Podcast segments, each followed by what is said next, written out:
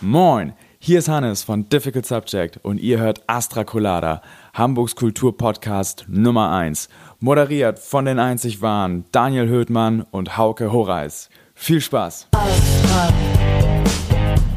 Colada, Astra, Astra.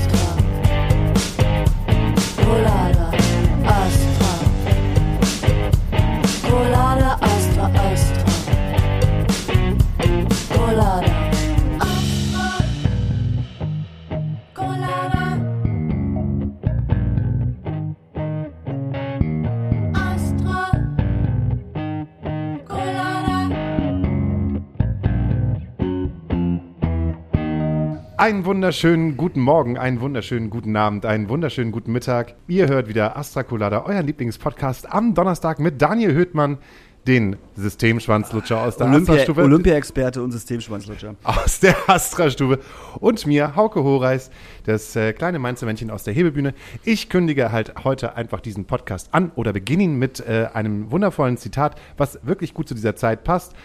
Alles brennt, alles geht in Flammen auf. Das, das ist ganz schön oder, äh, oder geht unter in Wasser. alles. Alles. Von Griechenland bis Italien. Bis Berlin. Es brennt gerade überall sehr viel, es ist gerade überall sehr viel Wasser oder überall sehr viele Vollidioten, die meinen, trotz Verbot durch Berlin laufen zu müssen und werden dann von der Polizei weggetrimmt und äh, rufen dann, das ist aber gemein, mach das doch mal bei den Linken auch. Ey, das macht die Polizei die ganze Zeit bei den Linken und zu euch sind die noch nett. Jetzt Ja. mal ehrlich. Sechs Millionen Querdenker waren gestern wieder auf den Straßen laut Telegram. Ken Jeps hat auch 6,5 gesagt, glaube ich. Und sie waren alle sauer. Ja, die, war, oh, die waren wirklich sauer. So, hast du den einen Typen gesehen, den die Polizei da abgeführt hat mit seinem Kind? Nein. Das muss ich dir gleich zeigen, da Ä- gibt's so ein geiles Video. Er, er hat die Polizei mit seinem Kind abgeführt. Nein, nein, nein, er wurde abgeführt von der Polizei. Links und rechts zwei Polizisten. Und er hat dann, die Polizei hat mich gerade vor meinem Sohn festgenommen. Der ist jetzt ganz alleine. Dann sieht man so hinten, wie sein Sohn da anläuft. Und er so, ah, da bist du ja, alles klar.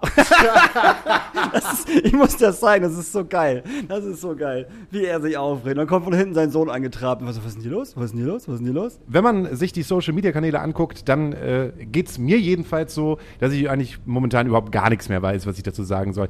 Klar, wir haben auf der einen Seite diese Querdenker-Situation, auf der anderen Seite haben wir auch diverse Festivals, ähm, die jetzt gerade wieder stattfinden mit diversen großen Bands, äh, mit ganz vielen Menschen, auch ohne Abstand, auch ohne Masken, auch mit ganz viel Getanze und mit ganz viel Feierei und die Bands feiern das ab was ich verstehen kann nach so langer Zeit und die Leute feiern das ab, was ich auch verstehen kann nach so langer Zeit.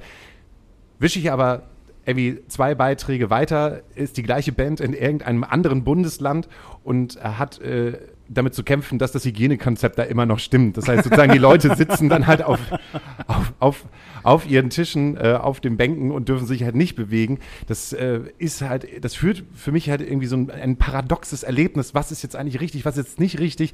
Ist das jetzt in Ordnung, wenn halt äh, die LGB, LG, LGBTQ-Crew halt durch äh, Berlin läuft ohne Masken und dann halt durchdanzt und was die Querdenker halt machen? Es ist halt einfach eine ganz späte Zeit und ich, äh, ich möchte jetzt am liebsten gerade einfach nur schlafen und das nicht mitbekommen.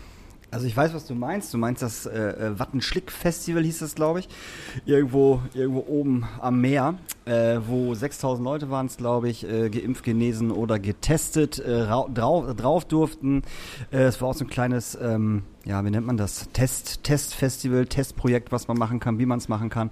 Die hatten alle ein ziemlich geiles Line-Up, weil die alles hatten von von, von, vom Pop auf, auf Rock auf Hip-Hop, äh, Antilopengang, Olympia, was auch immer. Das komplette Landstreicher-Booking Genau, war. Provinz, äh, Leoniden so. Ähm, und ich, genau das, was du sagst, ist halt witzig. Man sieht die ganzen äh, YouTube-Videos vor allen Dingen, äh, ähm, Instagram-Videos vor allem von, von Leoniden, so wie Jakob einfach nochmal von der Bühne ins Publikum springt und ich denke so, äh, jetzt? okay. Und dann halt am anderen Tag spielen die halt wirklich irgendwie vor, vor 150 Leuten, die alle auf Bierbänken sitzen und sich keinen Zentimeter bewegen dürfen. So, das ist halt schon ein bisschen seltsam. Und ich möchte auch nichts dazu sagen. Ob ich da eine Meinung zu habe, ich möchte gerade dazu keine Meinung haben. Ich möchte jetzt nicht da der. Aber es, muss, ja, äh, aber, es der- muss, der- aber es muss ja irgendwie wieder losgehen, Hauke. Das Ja, kann natürlich muss es ja irgendwie wieder Aber losgehen, es aber kann das- ja nur so losgehen. Es kann ja nur so losgehen, dass irgendwelche Festivals und irgendwelche Clubs und irgendwelche Leute sagen, wir machen das jetzt und wir probieren das jetzt aus mit den 3Gs oder von mir aus auch nur mit PCR-Tests, wenn das irgendwann so ist, keine Ahnung. Und ähm, weil ganz ehrlich, wir können nicht noch ein Jahr nichts machen. Wir können nicht bis zum Ende des Jahres nichts machen. Das funktioniert nicht so. Und wir brauchen jetzt einfach dieses ganze Rumgelaber, was vor Monaten war, dass die Genesenen und dass die äh, zweifach Geimpften jetzt im Endeffekt ähm, mehr Rechte, in Anführungsstrichen mehr Rechte bekommen. Also nicht mehr Nazis bekommen, sondern mehr Rechte, was sie dürfen. ähm, und Oh. ähm, wenn, wenn, wenn, wenn das halt das Ding ist, wie ich hier meinen Club aufmachen kann und ich darf dann halt hier nur Genesene und Geimpfte reinlassen, die sich trotzdem noch testen lassen müssen vorher, also das wäre ja meine Bedingung, um, um sie nochmal hier reinzulassen, ähm, dann ist das halt so. Und dann müssen die ganzen Pappnasen, die sich halt nicht impfen wollen, lassen wollen, wie auch immer, dann sollen die rumheulen, dass sie halt keine Kultur mehr kriegen. So, dann kriegen sie halt verfickt nochmal keine Kultur mehr. Ist mir scheißegal. Ich will den Laden hier wieder aufmachen. Ich will wieder auf Tour fahren. Ich will wieder Nightliner. Ich will wieder Merch verkaufen. Ich will wieder Tourleitung machen. Ich habe da keinen Nerv mehr drauf. Ich, es geht nicht. Es funktioniert gerade nicht mehr. Und weil ich weiß, dass du so angenervt bist, habe ich mir jemanden geholt. Hier heute als Gast. Mir, uns, uns, allen. Den du zwar nicht kennst, aber mit dem du, glaube ich, sehr viel gemeinsam hast. Meine Damen und Herren, wir haben heute zu Gast Tex von Buren. Moin. Moin.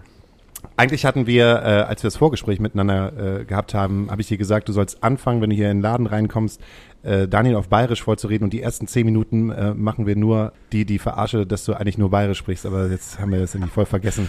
Ja, wir können das ja noch weiter wiederholen, weißt Das ist jetzt gar kein Problem. Ey, immer noch besser als Sächsisch, Mann. So, sorry. oh, was für ein Diss! Das ist ein Mega-Diss, aber auch zu Recht. Tex, du bist erstens Drumtech. Drumtex. Drumtex. Das ist richtig. Ich, genau, ich bin eigentlich, äh, heißt ja die, die Oberkategorie von dem, von dem Beruf, heißt ja Backliner. Also der ist äh, mit dabei in diesem ganzen Tour-Trott, ähm, Lichttechnik, Tontechnik, Pyrotechnik, wie auch immer, äh, Stage Manager. Und dann gibt's hinten noch den Backliner. Und äh, genau, das mache ich seit äh, gewisser Zeit, eigentlich schon viel, viel länger, allerdings so richtig auf Tour. Noch gar nicht so lange. Ich bin da ähm, noch ein junger Hüpfer, was das angeht, äh, in, dieser, in dieser Branche und äh, durfte schon äh, das ein oder andere aber in der Zeit intensiv miterleben, bis dann leider Gottes Corona kam. Bei welcher Band bist du denn angefangen? Das ist tatsächlich eine Künstlerin, die ich hier nicht erwähnen möchte. das fängt schon sehr gut an. warte mal, warte mal, warte, warte mal. Ähm, ist die Künstlerin äh, Ü40? Ja, Ähm, Ist die Künstlerin sehr verwirrt und hippiemäßig drauf? ja, ist die Künstlerin Lucy Electric? ja. es war äh, die, die Auflösung, es waren mehrere Mädels sogar. Es war die, waren die No Angels. Nein, das ist ein Spaß. Ähm, nein, das ging, also das, das, das ging bei mir weit ausgeholt äh, los äh, im, im, im jungen Alter von sechs Jahren. Ich glaube, da gibt's viele Geschichten, die so, so losgingen. Ähm, ich war irgendwie eines Tages zu Hause mein Vater kam nach Hause und hat mir eine CD mitgebracht. Mein Vater hatte ein sehr großes Arsenal an, äh, an, an CDs und Schallplatten. Und klar, man hört dann in, äh, in der Früh dann immer die, die, die ähm, im frühen Zeitalter dann die, die Platten von seinem Vater, irgendwie Led Zeppelin und, und Beatles und wie sie alle heißen. Und das war toll, das war auch immer, wir sind immer sehr weit in den Urlaub gefahren, irgendwie nach Italien runter. Ich komme eigentlich aus Bayern und ähm, da wurde dann sehr lange Beatles gehört. Und es war immer, es war cool, es hat, hat mich, aber dann irgendwann kam so eine Platte, die hat mich richtig umgehauen und zwar Bon Jovi, 88, live in New York. Und das war eine Special Edition und die hatte als Nice Price bei Kaufland gekauft. Nice Price, geil, das gab's früher noch. Das kennst du nicht. Das kennst du, da bist, da bist du zu jung für Hauke. Und es war eher so ein, so ein, so ein Unplugged-Konzert. Ich habe das neulich auf YouTube wieder gefunden. Kann man mal äh, suchen bei YouTube. Ähm, ziemlich coole Nummern äh, in anderer Form irgendwie. Und es hat mich irgendwie total, also diese Texte haben mich berührt, diese ganze New Jersey-Story hat mich berührt. Äh, Bruce Springsteen und, und, und, und wer da alles noch in diesem ganzen Trott in Asbury Park da mithängt. Und das hat, hat mich schon als kleines Kind irgendwie berührt. Und ich, und ich hatte dann irgendwie mal, ich hatte, ich habe einen älteren Bruder und mein, mein Bruder hatte damals so einen Schwarz-Weiß-Fernseher. Da gab es irgendwie nur drei Kanäle. Irgendwann kam Kabelfernsehen dazu und er hatte dann tatsächlich oben in seinem Zimmer MTV. Und das erste, was ich gesehen habe, war, MTV ging an und Slash lief aus dieser Kapelle raus und hat irgendwie gespielt. Und dann habe ich Guns N' Roses neu entdeckt für mich. So, also es war dann irgendwie, keine Ahnung, 92 oder wann. Da kam dann irgendwie November Rain als Video in, in ich glaube, die komplette Länge noch von, von 10 Minuten 20 oder so. Das, da, da war für mich klar, ich will Rockstar werden. Also ich will, und dann habe ich irgendwie so ein Live-Konzert von denen gesehen, habe mir dann eine VHS gekauft. Bei mir im Ort gab es dann so einen, so einen Pro-Markt, so ein Mediamarkt für Arme. Und da war aber ein Typ dabei, äh, irgendwie so, so, so ein Verkäufer, der hat sich, äh, das war ein lebendes Lexikon. Und der konnte wirklich alles ganz schnell rausziehen und es hat er auch alles da gehabt. Und ich habe dann die Use Illusion One VHS-Kassette mir gekauft. Von meinem ersten Taschengeld. Und ähm, die habe ich mir jeden Tag acht Stunden äh, reingezockt. So, also ich bin von der Schule heimgekommen. Meine Mutter hat in, in, dem, in dem Supermarkt gearbeitet. Und immer wenn sie zu, zurückkam, war ich nicht am Hausaufgaben machen, sondern ich war an Matt Sorum angucken. So, und das hat mich irgendwie so begeistert. Da standen dann auf seinem Drumreißer standen auch so Parkkannen rum und sag ich, geil, das will ich irgendwie alles mal aufbauen und das will ich auch auf meinem Drumreißer stehen haben. Da war klar, ich will Schlagzeuger werden. Und ein paar Jahre später, oder ein, zwei Jahre später, hat meine Großcousine damals äh, Hochzeit gefeiert. Und wir sind dann nach Nürnberg gefahren. Mein Vater kommt ursprünglich aus Nürnberg. Und wir waren dann auf dieser Hochzeit und ähm, da hat eine Band gespielt. Und mein Vater hat dann irgendwie gemeint, okay, du bist jetzt in so einem Alter, du kannst jetzt vielleicht so ein Instrument lernen. Blockflöte ist verboten zu Hause, das will ich nicht. Also ich will nicht, dass du hier so klassischen Orfunterricht hast oder so. Du darfst dir jetzt ein richtiges Instrument äh, aussuchen. Und man, man muss dazu sagen, mein Vater war Gitarrist. Und mich hat die Gitarre überhaupt nicht interessiert. Ich bin so, sofort schnurstracks in der Pause, bin ich da in diese Band reingelaufen, an dem Keyboard vorbei, an der Gitarre vorbei und direkt auf Schlagzeug. Und da war für mich klar, ich werde Schlagzeuger und nichts anderes. Und ähm, wiederum kurze Zeit später, ich war ähm, sehr motiviert in der Schule, Der war ein guter Schüler eigentlich, so äh, Grundschule noch. Und äh, meine Mutter hat dann irgendwie mir zur Belohnung den ersten Musikunterricht geschenkt. Und dann kamen wir in so einen kleinen, in so eine kleine Musikschule und da sitzt so ein alter englischer Typ mit einer Zigarre vor Kindern, damals noch, mit, mit einer Zigarre und einer Banane in der Hand und sagt irgendwie zu seinem Schüler die ganze Zeit so, one enter, two enter, three enter, four enter. Und ich war, okay, geil. Hier, und da standen so zwei Tama-Schlagzeuge rum. Und da war so, geil, hier will ich, hier bleibe ich. Und ähm, so ging das los. Also ich war eigentlich ursprünglich Schlagzeuger und wollte auch mein ganzes Leben lang nur Rockstar werden. Hast du einen richtigen Job gelernt? Nein, tatsächlich, also äh, dann später ja, aber ähm, äh, wo ist, also ich habe nicht diesen klassischen Schulgang gemacht. Du gehst irgendwie auf die Realschule und machst dann eine Lehre oder gehst auf die aufs, aufs, aufs äh, Gimmi und machst dann irgendwie Abitur oder so. Das habe ich alles. Das ist eine andere Geschichte. Mama, es tut mir leid. Nein, ich habe tatsächlich ähm, bis äh, ins späte Schulalter dann gar nicht gewusst, was ich überhaupt mit meinem Leben machen wollte, weil, weil es war immer nur klar, ich werde Rockstar werden. Wie macht man das aber in einem kleinen, in einem kleinen bayerischen Dorf? Also du, du, es ist ja nicht so, du kommst jetzt nicht aus New York, aus LA oder irgendwie aus London oder so, wo, das, wo dir dann Rockmusik ständig in die Wiege gelegt wird, sondern du kommst aus einem kleinen bayerischen Dorf. Klar, es gab so Bands äh, bisschen weiter entfernt, die man sich dann mal so angeguckt hat. Internet war ja noch nicht so, also musste man, da hat man irgendwie dann Zeitschriften und da hat man immer diese Bilder gesehen oder Videos angeguckt. Und da war dann irgendwie immer noch klar, wie machst du das jetzt eigentlich mit dem Rockstar werden? Und äh, somit habe ich eigentlich die komplette Zeit eigentlich verschlafen, was ein Fehler war, natürlich, klar, na, na, im Nachhinein. Bin dann erst ganz spät ähm, auf einem Konzert gewesen. Ich habe dann äh, zusätzlich in dieser Musikschule gab es dann so, so ein Jugendorchester. Und mit diesem Jugendorchester, das war ein sehr renommiertes, gutes Jugendorchester. Und da hatten wir dann immer so, so ein bisschen auch Auslandshows gespielt. Wir waren mal mit so einem, so einem Orchester irgendwie in ähm, Spanien und, und Portugal und Frankreich sind dann mit dem Doppeldeckerbus darüber gefahren und das war schon, das hat mich schon richtig gereizt, irgendwo hinzufahren. Ich glaube, da kam schon dann so das erste Mal so, ich muss auf Tour. und ähm, als wir zurückkamen, gab's äh, so eine Serie, so eine Konzertserie, die nannte sich Nokia Night of the Proms. Ich glaube, mittlerweile heißt die, glaube ich, AIDA Night of the Proms. Und da hat immer so ein Orchester gespielt mit einer Band und einem Chor und vorne dran kamen dann irgendwie Stars. Also von UB40 über Meatloaf und, und, und alle haben ihre alten Hits gespielt irgendwie. Und es wurde so ein bisschen modern aufgepeppt irgendwie mit dem Orchester und es war alles cool und damals meine, meine Standardhalle war die Olympiahalle in München und da waren wir da immer zu den Konzerten, zu den großen Konzerten. Und das habe ich gesehen und da wusste ich dann, okay, Rockstar wird jetzt vielleicht ein bisschen schwer irgendwie so. Muss, ich bin jetzt auch mittlerweile in dem Alter, wo man realistisch denken muss. äh, vielleicht soll es dann doch mal eine Lehre sein oder so. Und bin dann, dann kam plötzlich dieser Radiomoderator raus und hat immer die Bands angesagt oder die Künstler angesagt. Und dann bin ich zu dem hin, Stage Left, Und der stand dann da vorne rum und ich bin mit meinem Vater dahin und habe den eiskalt gefragt, wie wird man Moderator? Ich will Moderator werden. Das ist, glaube ich, eine Ausbildung, die kann man machen. irgendwie so. Und der Typ, das war Markus Othmer von Bayern 3 und der Typ schaut mich an und sagt so, ähm, naja, kleiner Junge, das ist ein bisschen schwierig, Moderator zu werden. Da musst du Germanistik studieren, da musst du richtig hier und da musst du irgendwie dann bei Bayern 3 anfangen. Es ist ganz schwer, da reinzukommen. Dann war so irgendwie so, naja, so jetzt Moderator werden ist vielleicht auch nicht ganz leicht irgendwie. Und dann, das war glaube ich so um 2001 rum, da gab es dann schon die Ausbildung Fachkraft für Veranstaltungstechnik. Da habe ich mich dann drauf gestürzt. Und das war klar. Da war für mich klar, okay, ich werde Fachkraft für Veranstaltungstechnik. Ich komme äh, zwischen Augsburg und München und Augsburg war für mich dann doch eher näher und ähm, bin dann nach Augsburg gegangen und habe mir so ein paar Firmen angesucht, äh, ausgesucht. Und da gab es eine Firma, die hieß damals U-Sound, heißt heute Gruppe 20. Das ist der Klaus Meyer. Und äh, zu Klaus bin ich hingegangen und habe gesagt, ich möchte bei dir eine Lehre machen. Und er sagt, pass mal auf, machst du erstmal ein Praktikum, wir nehmen dich mal mit. Und da war ich bei der deutschen Tourenwagenmeisterschaft dabei. Da haben die eine Bühne aufgebaut in der Boxengasse und ähm, da war Roger Chapman hat gespielt und die Mercedes Hausband. Damals noch mit Sportchef Norbert Haug, der auch selber in der Band gesungen hat.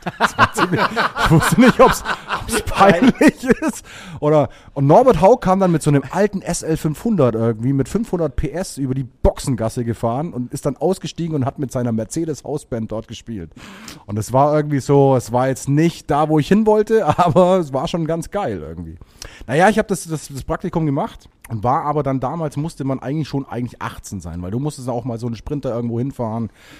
Und da hast ja auch natürlich nachts gearbeitet und so. Und es war denen irgendwie dann so ein bisschen zu unsicher. Und mir wurde dann damals 100 Mark in die Hand gedrückt und sagte, ja, danke, dass du da warst, bei uns ein Praktikum gemacht hast, ähm, aber wir können dich leider nicht nehmen. Und das war für mich, da ist das erste Mal für mich eine Welt zusammengebrochen. Weil ich habe das erste Mal für mich gefunden, das ist das, was ich machen will. Ich will hier so Rock'n'Roll und so, so ein bisschen aufbauen und abbauen und, und, und, und Zeug machen und mit den Künstlern da rumhängen und so, das war mein Leben. Und das konnte ich dann eigentlich dadurch nicht mehr machen, weil du brauchst in Deutschland immer so ein bisschen Fundament, so dieses ganze Freelancing. Das gibt's hier so bei uns nicht. Du musst halt schon, also es sei denn, du bist jetzt einer der alten Hasen, der irgendwie mit äh, von der Pike auf mit Rock'n'Roll aufgewachsen ist. Also hier, ich habe euren Podcast mal gehört, glaube ich, mit Lars Ide irgendwie. Der erzählt dir dann so, ja, 92 und denk, das gab's für mich damals noch nicht. Da, bist, da ist man nicht ins kalte Wasser mit reingeschmissen worden. Und ein paar Jahre später, ich habe dann tatsächlich über eine, eine kleinere Butze, habe ich dann an die, die Lehre angefangen und habe dann zwei Jahre später die Lehre wieder abgebrochen, weil es war so eine kleine Werkstatt und habe dann gesagt, okay, das ist aber nicht das, wo ich hin wollte. Ich, für mich gab es immer nur schwarz-weiß, immer nur groß oder gar nichts.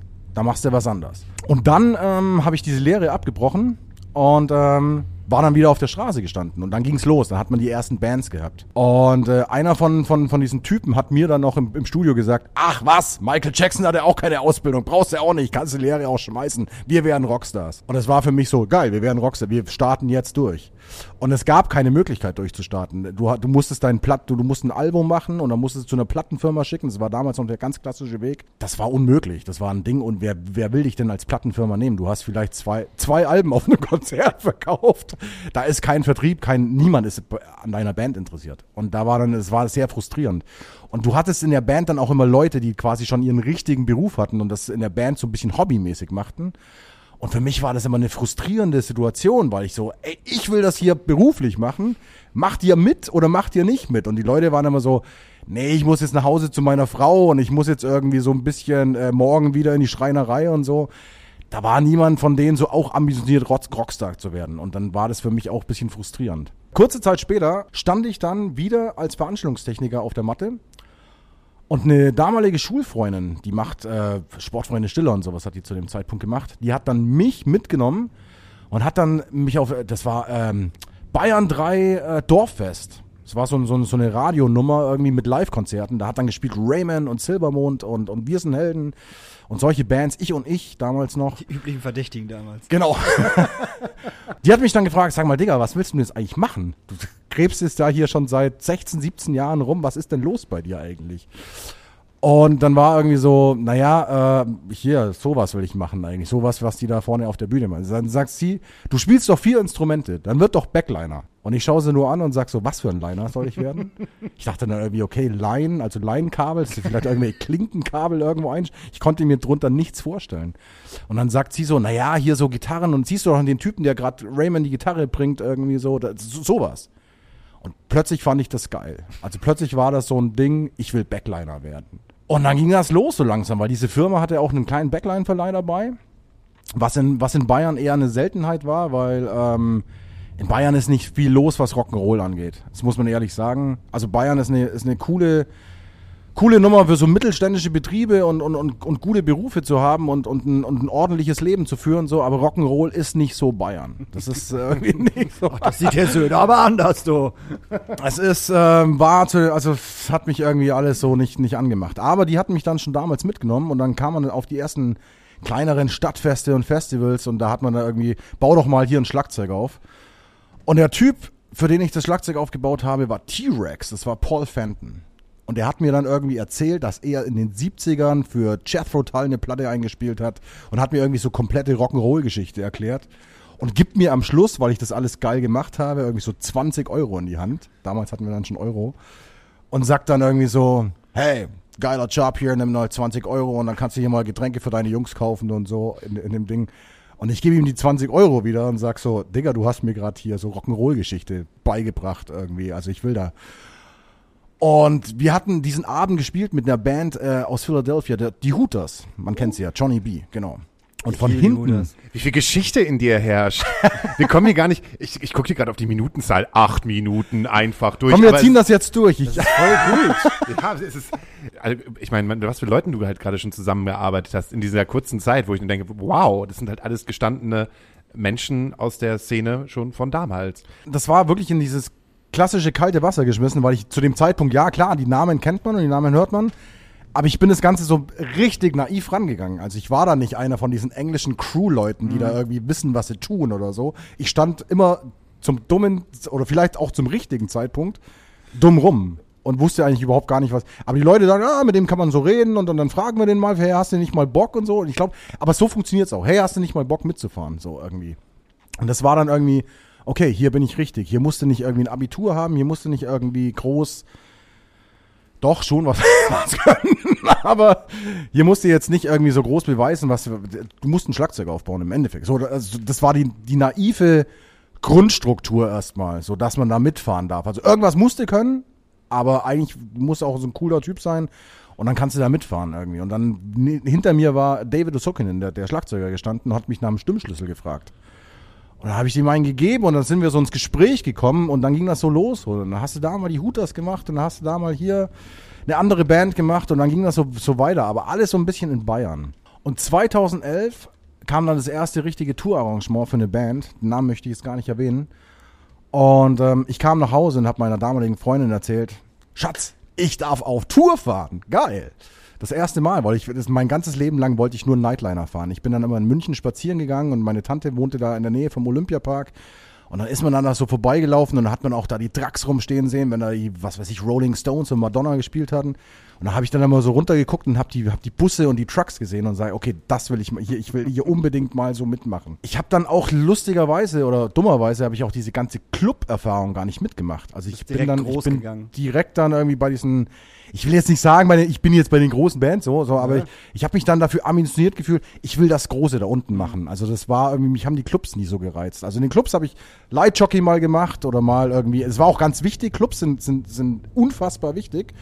Ähm, klar, diese ganze Subkultur und so, aber für mich war immer das größte Rock'n'Roll-Stadion, was du finden kannst, da willst du mitmachen, irgendwie so. Dann war die erste Tour aber angestanden und dann sagt meine damalige Freundin, naja, ich muss dir was erzählen, ich bin schwanger.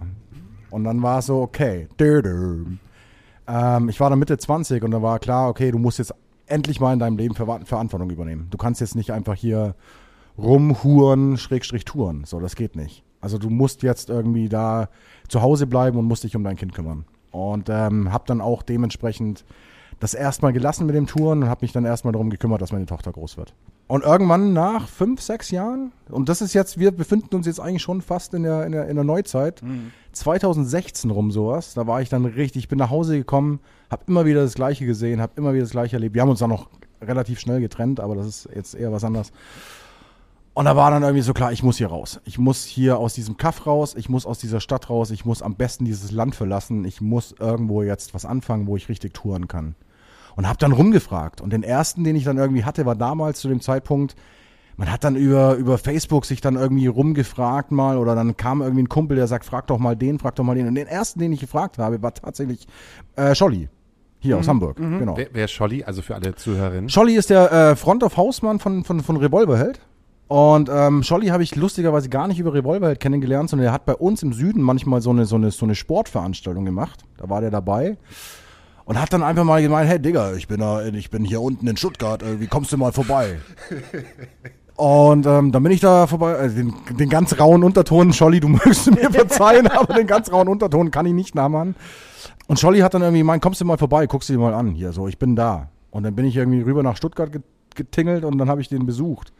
Und dann trifft man da so die, die, die ein oder anderen Leute, die dann sagen, und wer bist du eigentlich, was machst du so?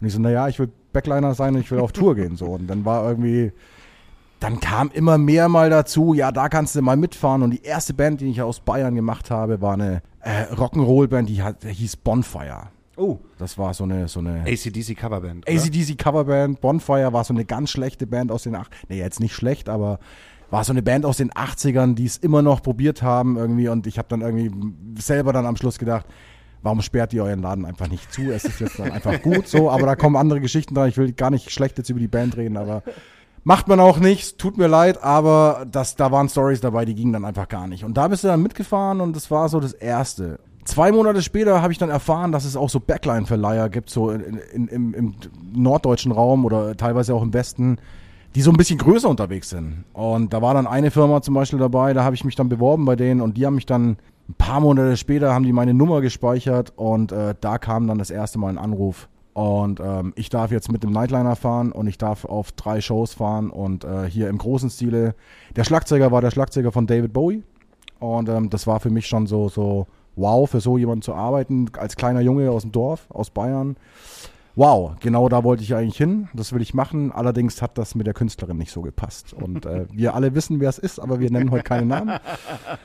Ich bin so froh, dass ich ein Mädchen bin. genau, Lucy Electric. Ja, so, so, so ging das dann los. Und ähm, dann ging, ging immer mehr. Und äh, das war dann, nie, also ich war dann auch nicht mehr zu bremsen. Und es wurde immer größer und immer mehr und immer, immer, ich durfte auch immer für, für viele Freunde dann auch subben, die dann nicht konnten, die haben mich dann angerufen, hey Tex, du willst doch unbedingt, äh, hast du, hast du, das war dann natürlich auch eine nervige Zeit für, Entschuldigung an alle Leute, die ich damit genervt habe. Aber das war irgendwie so, wenn du da irgendwie Erfolg haben willst mit dem, was du machst und für, für das du Leidenschaft willst, ich glaube, da musst du irgendwie auch mal ein bisschen nerven und musst ein bisschen äh, zeigen, dass du das willst. Und ähm, es wurde immer besser, es wurde immer mehr. Und leider Gottes wurde dann drei Jahre später dann auch das ganze Ding unterbrochen äh, mit äh, einer Phase, in der wir uns gerade alle befinden. Du bist nach Hamburg gegangen, ne? Aus deinem kleinen Dorf namens Äh, Friedberg. Fried, aus Friedberg, Friedberg. Friedberg, Bayern, nicht Friedberg-Hessen, Friedberg, Bayern, genau. Du bist, jetzt, du bist jetzt Hamburger, oder? Naja, nee, nee, nee. Also ich bin eher ähm, auf der Suche gewesen nach einer passenden Stadt.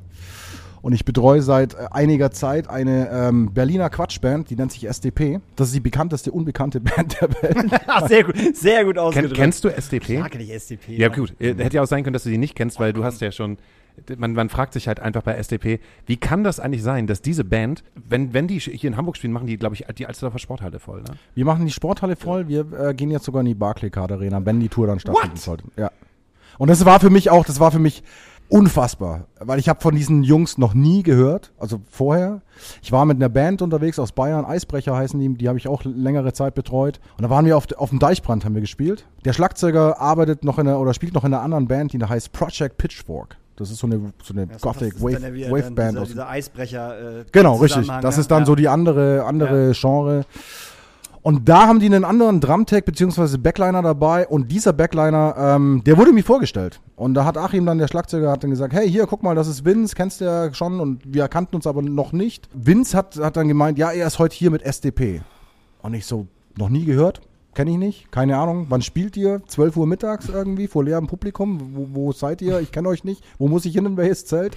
Nee, nee, wir spielen da vorne an der Hauptbühne irgendwie und äh, relativ spät eigentlich, so Co-Headliner. Und ich dachte mir, Alter, was ist denn, wa- was ist denn das für eine Band? Ich habe die noch nie gehört, weil klar, ich habe mich auch zu der Zeit eigentlich nur mit Guns N' Roses, Aerosmith und Bruce Springsteen beschäftigt. Mich haben, mich haben diese kleinen, kleineren Bands hier in Deutschland so gar nicht, die waren mir alle nicht bekannt. Also das war, klar, man kannte jetzt so Hip-Hop-Bands mal. Ja. Lustigerweise gab es ein Jahr zuvor eine, eine nette, nette Geschichte. Ich stand im Dänemark-Urlaub, mein Telefon klingelt und der liebe Danny Rau, ich weiß nicht, ihr, ihr kennt ihn bestimmt, Wer ist Danny Rau? Danny Raus, so, so äh, Tourleiter, Stage Manager, Koryphäe aus den 80er, 90ern und ähm, ist jetzt auch relativ groß unterwegs mit, ähm, betreut relativ viel äh, Max Herre und solche, solche Nummern. Danny Rau hat mich angerufen und sagt, ey, du Tex, ich habe deine Nummer von da und da, ähm, der Backliner ist von der Bühne gefallen, hast du nicht Bock, irgendwie Freundeskreis zu übernehmen? Und dann habe ich zusammen mit, äh, mit meinem guten Freund Felix Frikowski ähm, und äh, mit Joshi habe ich dann die Backline-Baustelle bei Freundeskreis gemacht, noch den Sommer. Und da waren wir eben auch mit Freundeskreis auf, auf dem Deichbrand und es war so ein Doppelschnapp. Also Doppelschnapp ist, wenn du mit zwei verschiedenen Künstlern auf einem Festival spielst. So. Klingt wie ein Saufspiel. Doppelschnapp ist super. Du kannst dann, du kannst dann Freitag mit, mit der Band spielen und bleibst dann auf dem Festival und Samstag spielst du mit der anderen Band. Am besten So. Sonntag dann nochmal. Das ist dann so der, ne, so der Triple, Alter. Das ist der Hattrick-Schnapp. Das gab's auch schon, aber das ist dann richtig anstrengend. du weißt am Schluss gar nicht mehr, in welchen Nightliner du reinsteigst. Ich noch. Und dann ähm, sagt mir der Videomann, ja, weil er hat ja morgen auch noch eine Show. Also der Videomann von, von Freundeskreis sagte, er hat morgen auch noch eine Show mit einer Band, die heißt SDP. Und ich so, Alter, schon wieder dieses SDP, was ist das? Und dann habe ich mir das irgendwie am nächsten Tag tatsächlich angeguckt. Die haben vor uns gespielt dann. Und da ist die Kuh geflogen. Da ist zwei Stunden lang die Kuh geflogen. Es war Wahnsinn. Die hatten Bälle dabei und Flamingos, die irgendwie fliegen und Stage Diving und hast du nicht gesehen. Und die machen eher so eine, so eine, so eine Hip-Hop-Pop-Nummer. Radionummern, die man aber gar nicht so im, im Radio öfters hört, es sei denn, sie sind, äh, also sie haben sehr viele Feature-Gäste dabei. Da ist mal Sido dabei, da ist mal Adel Tawil dabei, da ist mal Ding dabei. Und der Sänger von SDP ist ein relativ guter Produzent, hat mittlerweile sogar mehr Nummer 1 Singles in Deutschland als Dieter Bohlen. Das ist Wahnsinn. Das ist, also wenn du bei ihm im Studio reinkommst, da siehst du 50 Meter Wand nur noch mit Nummer 1 Singles irgendwie voll. Also das ist, das ist echt Wahnsinn. Der macht auch dieses ganze scheiß Kapital Bra Zeug und, und, und dieses ganze Zeug. Ähm, Lea, Nico Santos, alles, Sarah Connor, da hat er überall seine Finger mit im Spiel. Also es ist alles immer so, die Beats und die Musik ist immer so ein bisschen Vincent Stein. Bizarre heißt der Typ eigentlich. Und Bizarre ist, äh, also nee, er heißt eigentlich Vincent Stein, aber Bizarre ist sein Künstlername. Also Vincent Stein, a.k. Bizarre. Bizarre, genau, richtig. Und wenn man mal die Wikipedia-Liste von Bizarre sich anschaut, das ist echt Wahnsinn. Also du kannst dir scrollen bis morgen. So, das ist echt Wahnsinn. Dann habe ich mir die angeguckt und dachte, okay, den Song kenne ich, den anderen Song kenne ich auch, den kannte ich aus dem Radio, aber den habe ich noch nie gehört. So, also kurz mal so, ah ja, ich will, dass du weißt, von Adel Tawil irgendwie so, das ist auch SDP. Und dann war der Abend schön und dann war alles gut und ein halbes Jahr später klingelt mein Telefon und Vince ruft mich an und sagt, äh, ich schaffe diese Baustelle nicht mehr allein. Wir haben da tatsächlich 14 Gitarren dabei und Keyboard und DJ und hast du nicht gesehen. Äh, ich schaffe das nicht mehr. Kannst du die Drums übernehmen? Und dann habe ich das gemacht und seitdem sind SDP so meine Number One Boys eigentlich. Und du bist deren Number Boy, äh, Number Boy Man, N Number Number One. Genau, Man. ich bin da jetzt äh, der, ähm, der für Stammcrew. alle ZuhörerInnen, die vielleicht erstmal nur zum Konzert hingehen und den Musiker oder die Musikerin sehen oder die Band, in kurzen Sätzen, wie, wie, wie ist denn dein Tagesablauf? Was, was, was machst du eigentlich? Weiß kein Mensch. Weiß kein Mensch. Das ist, das ist sehr interessant, weil du ähm, immer den, den, den Anschein erwächst, dass du im Endeffekt da so ein bisschen am Saufen und am, am, am Rumtouren und am Spielchen machen bist. Ja, aber es wenn ist- Soundcheck ist und äh, die Kü- Künstler kurz vor der, sind, vor die, auf die Bühne zu gehen, kommt dann noch einer und guckt, ob die Gitarre richtig tief wir sind ist. da, wir sind da, um, um Publikum zu bespaßen und da darf nichts schiefgehen. Also das, das, das ist wirklich ein ernster, es ist ein ernstzunehmender Job, auch wenn er, auch wenn er immer nach bisschen Spaß und in Bayern würden wir sagen Hullerei-Tütio ausschaut. Wie bitte? Hollerei, Titio. Kennst du auch nicht, ne? Ne, kenn ich auch nicht. Ah, du musst echt mal auf Tour fahren, Alter. Du musst mal rauskommen hier. Muss mal raus aus Hamburg Echt, du musst mal raus aus Hamburg. Ich muss mal rein, rein ins bayerische Leben. Nein, es ist auf jeden Fall, es ist, es ist ein anstrengender Alltag. Also das darf man nicht vergessen. Ähm, für einen Backliner jetzt, die Leute lachen uns ein bisschen aus, weil wir erst um 11 Uhr in die Halle kommen oder so. Nein, das ist wirklich, es ist ein, es ist, es ist ein Alltag. Also wenn wir jetzt, wir, wir gehen jetzt mal von einer Arena-Situation aus oder von einer Hallensituation. Genau. Ähm, Morgens klingelt der Wecker. Text steht auf. Morgens 10 klingelt der Uhr. Wecker bei mir um 9 Uhr, genau, und dann gehe ich erstmal frühstücken. Und dann schaue ich, wo meine Cases stehen, weil du hast mittlerweile die Luxussituation, dass deine Cases von den Stagehands reingebracht werden. Nein, das ist jetzt, also jetzt ernsthaft mal. Du, ähm, wirklich, die, die Crew ist ja aufgeteilt dann in Rigging und in Licht und in Ton. Jetzt ist das Blöde für den Backliner, dass er natürlich auf der Bühne selbst nichts machen kann, bevor das ganze Licht nicht oben im Dach ist. So, das ist Quatsch, da stehst du nur im Weg rum. Ähm, wenn das jetzt eine größere Produktion ist, wenn es eine kleinere ist, dann hilfst du mal mit. So, aber bei einer größeren Produktion, SDP ist, denke ich mal, so eine, die fahren da mit sechs Trailern los. Das ist schon eine größere Produktion in Deutschland. Also so zwischen sechs und 15 Trucks bewegen wir uns immer so bei den großen Produktionen. Vielleicht auch mal ein bisschen mehr, vielleicht ein bisschen weniger. Aber da kann man schon mal eine gute Halle füllen. Und ähm, wenn du da in die Halle reinkommst, dann ist um 7 Uhr, f- 5 bis 7 Uhr gehen die Rigger in die Halle. 8 Uhr wird dann so langsam mal so das Licht fertig gemacht und dann geht um 9 Uhr mal das Licht hoch, bisschen getestet. Um 9 Uhr fährt dann auch mal langsam die PA von den Tonleuten mit hoch. Und dann geht so mein, mein Alltag los. Dann schaue ich mir meine Kisten an, gucke, ob alles da ist, ob alles heile geblieben ist, ob alles fein aus dem Drack rausgekommen ist. Dann baust du es so ein bisschen auf und äh, bist so gegen 12, 1 Uhr mit dem Groben mal fertig und dann gibt's Mittagessen für die meisten. Ich werde dann nochmal ganz äh, alles durchstimmen und, und alles sauber machen. Und dann ist um 15 Uhr Soundcheck, beziehungsweise vorher Linecheck. Der wird dann quasi nochmal alles durchgeprobt, ob alles irgendwie auch funktioniert. Und dann kommt meistens um 3 Uhr kommt dann so die Band auf die Bühne. Die probt dann so bis 15 bis oder spielt dann nochmal ein paar Songs an. Je nachdem, wie viel sie noch machen wollen. Manchmal haben sie einen neuen Song dabei, den wollen sie dann proben. Dann ist 16 Uhr, 16.30 Uhr. Dann baust du kurz ein bisschen um, dann kommt die Vorband. Was bei uns momentan auf dieser jetzigen Tour, die ja eigentlich nicht stattfindet, ähm, ein DJ eigentlich nur ist mit zwei Sängern vorne dran. Und den baust du dann ein bisschen um und dann ist 18 Uhr, ist dann Abendessen und dann ist auch gleichzeitig Einlass und dann kommt das Publikum und 20 Uhr ist die Show. Und das ist natürlich auch das, das was, was in der Crew eigentlich die, die Hauptaufgabe ist. Um 20 Uhr findet eine Show statt und da bis dahin muss alles jeden Tag fertig sein. So. Also du hast schon einen gewaltigen Alltag zu, zu meistern. Auch was, was hinter den Kulissen abspielt, das wissen die Leute gar nicht. Da sind Produktionsleute dabei, Produktionsleiter, Stage Manager, Catering, Merchandiser, alles mögliche. Also es sind wirklich ein Haufen Leute, die nur dafür arbeiten, dass um 20 Uhr eine Show stattfindet und dass um 22.30 Uhr, 23 Uhr ein Publikum möglichst glücklich mit Lachen im Gesicht am FOH vorbeiläuft und sagt, wir hatten heute einen geilen Abend. Wir machen jetzt mal kurz eine Pause und äh, für diese Pause haben wir äh, eine ultra fantastische Playlist, die heißt äh, die Astrakulane Nachtasyl Playlist. Äh, da darf sich der Daniel Hüttmann immer gerne Songs drauf wünschen. Ich auch und unser Gast auch. und also alle, die hier sitzen. alle, die hier sitzen, dürfen sich Songs auf diese fantastische Playlist wünschen. Hast du einen Song? Ich bin, äh, in, in welche Richtung darf der gehen? Na, alle. Völlig egal. Alle. Völlig, Okay. völlig egal. Dann bringe ich meinen Klassiker Journey Don't Stop Believing. Der muss da rein. Finde ich gut. Ist der da schon drin? Ich weiß nicht, keine Ahnung. Nicht mehr, aber ich Nicht- mache ihn wieder rein. okay. Hast das du ist den gerade so ein bisschen rausgenommen? mein, mein Motto. Ich, manchmal filter ich äh, Sachen raus. Aber um, doch nicht Journey. Ja, doch, um sie dann wieder reinzubringen. Okay, alles klar. Äh, dann wünsche ich mir von der großartigen äh, Band Just for Fun, das ist nämlich der Sänger von Frittenbude und Klick Klick Decker, Oh. äh, alles wegrenovieren. Das ist ganz geil. Kann man, kann man sich mal reinziehen. Das ist gut. Gut, dann wünsche ich mir von Fat Tony äh, Feeling, die neue Single, die er gerade rausgebracht hat. Ich habe vom Feeling her ein gutes Gefühl. Und äh, weil wir gerade äh, von äh, der hippiesken äh, Lucy Electric, Electric gesprochen haben, würde ich mir auch nochmal Mädchen. Sehr gut. Sehr gut. Sehr geil. Dann hören wir uns nach äh, dem äh, kommenden Beitrag. Lauscher auf, kurze Unterbrechung für eine wichtige Ankündigung. Morgen, Freitag, den 6.8., spielen wir Difficult Subject zusammen mit Oatville im wunderschönen Buxtehuder Stadtpark. Es gibt nur noch wenige Karten, also schnell rüber auf die Facebook-Seiten von Difficult Subject oder Oatville und noch eben Tickets holen. Wir freuen uns. Bis dann.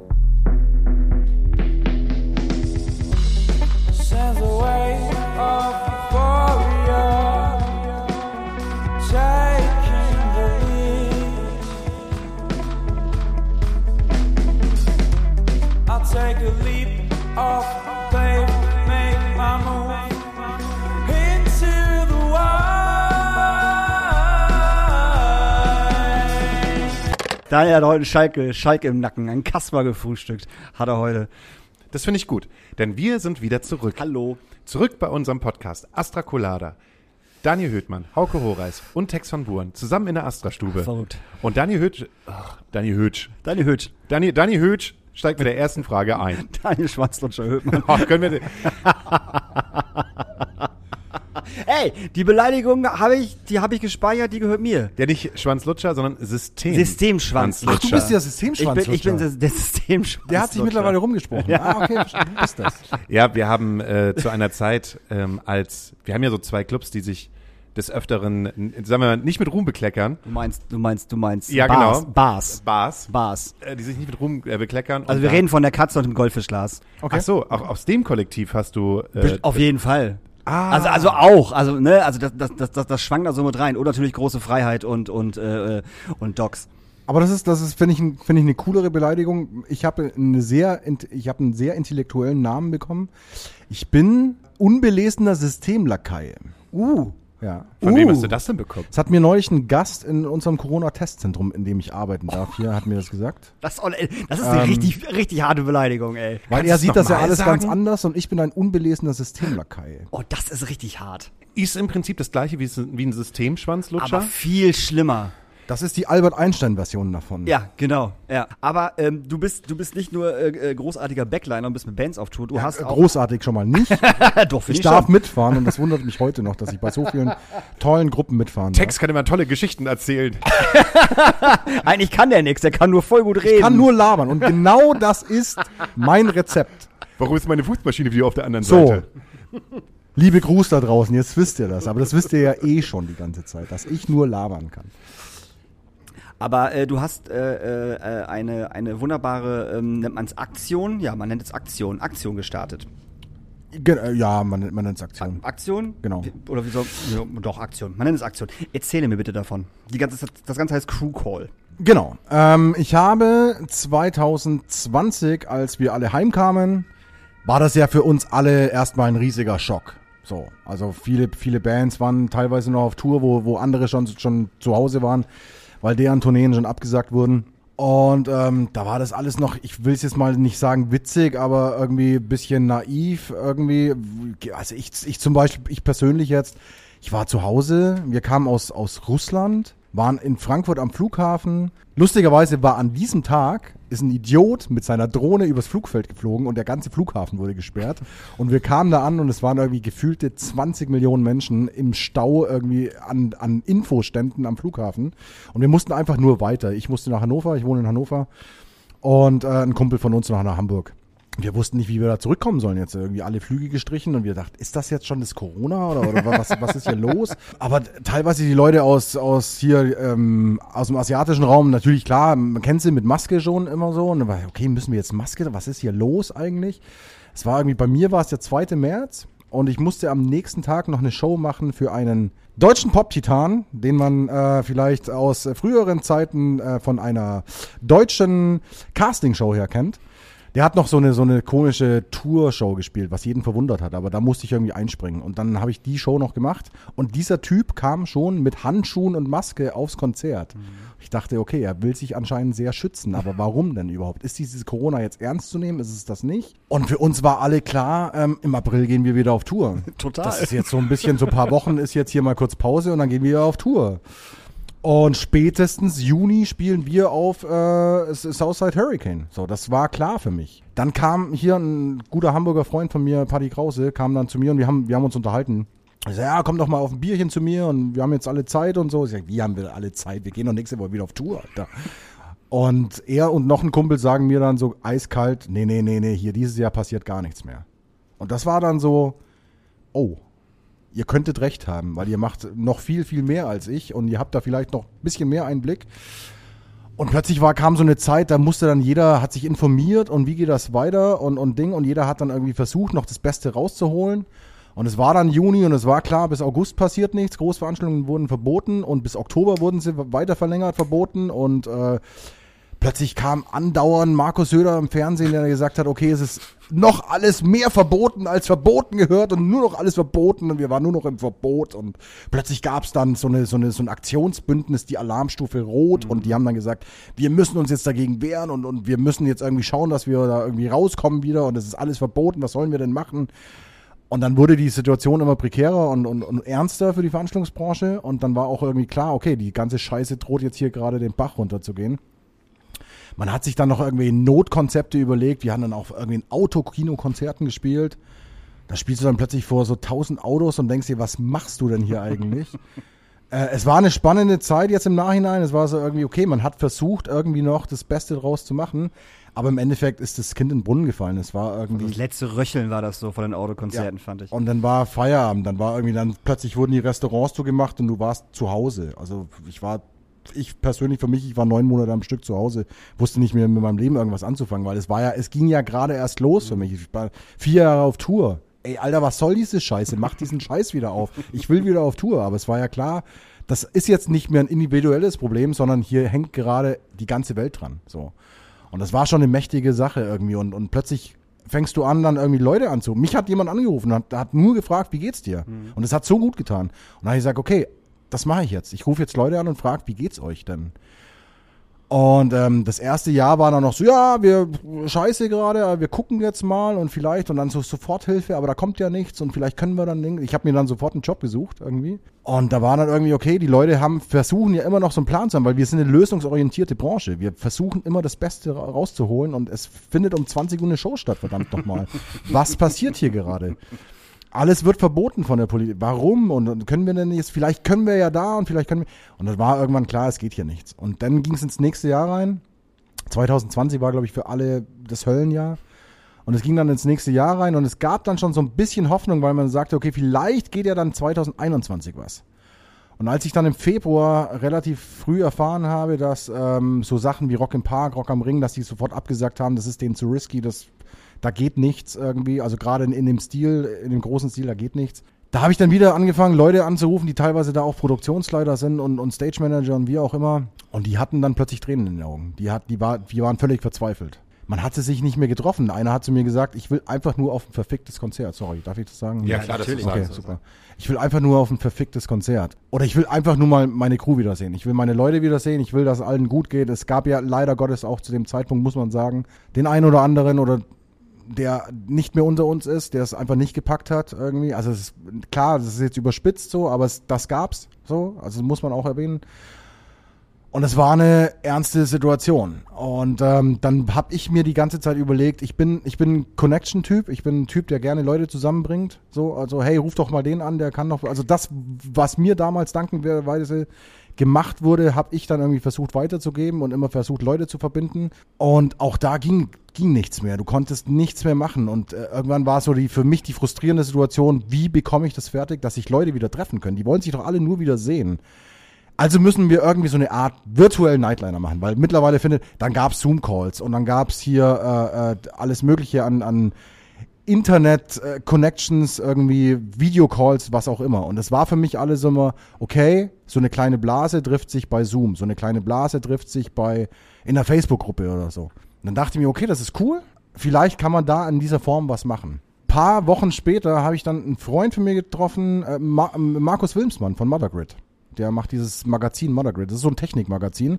Im normalen Alltag geht er eigentlich auf Konzerte und auf, auf große Hallentouren und so und interviewt da die Lichttechniker und die Tontechniker und schaut, was die Neues an Material dabei haben und und und. Und der hat dann irgendwie mit seinem guten Kumpel Glator, das ist der Lichttechniker von Ray Garvey, hatte er dann so ein bisschen so eine Spaßsendung gemacht irgendwie und die haben sich dann bei Zoom, glaube ich, getroffen oder irgendwie bei, bei, beim Twitch oder irgendwas und haben dort eine Lichtshow zusammen programmiert. Einfach nur aus Spaß an der Freude, weil du, du hast ja eh nichts anderes zu tun Ja. gehabt mehr so. Und da habe ich den irgendwann mal gefragt und gesagt, Markus, meinst du nicht, wir können irgendwas eher an den Start bringen, dass sich die Crews mal wieder sehen können? Und er sagt, ja, das ist eine gute Idee, aber lass uns die mal ausarbeiten. Und dann war in diesem Call war äh, ein Auszubildender mit drin und der sagt, ja, dann geht doch hier einfach zu Discord. Und ich so, was ist ein Discord? Ja, das ist so eine Zockerplattform. Und da kann man sich aber so Server bauen und dann kann man sich da irgendwie auch mit Videocall und Audiocall und gemeinsam chatten und so. Sag ich, oh, das, das klingt interessant, lass uns doch das mal machen. Und Freitag haben wir das dann irgendwie, wir haben uns dann zusammengesetzt und haben dann irgendwie gesagt, okay, wir versuchen jetzt mal sowas an den Start zu bringen. Ich hatte diesen Namen Crewcall schon immer so Buzzcall oder Crewcall, irgendwas hatte ich im Hinterkopf. Und dann war irgendwie klar, ähm, wir machen jetzt Crewcall. Und äh, wir haben das dann einfach Sonntag probiert. Wir haben dann diesen Server aufgemacht und haben auf Facebook Leute eingeladen, die halt natürlich aus der Branche kommen, wo wir dann wussten, okay, die können da irgendwie reinpassen.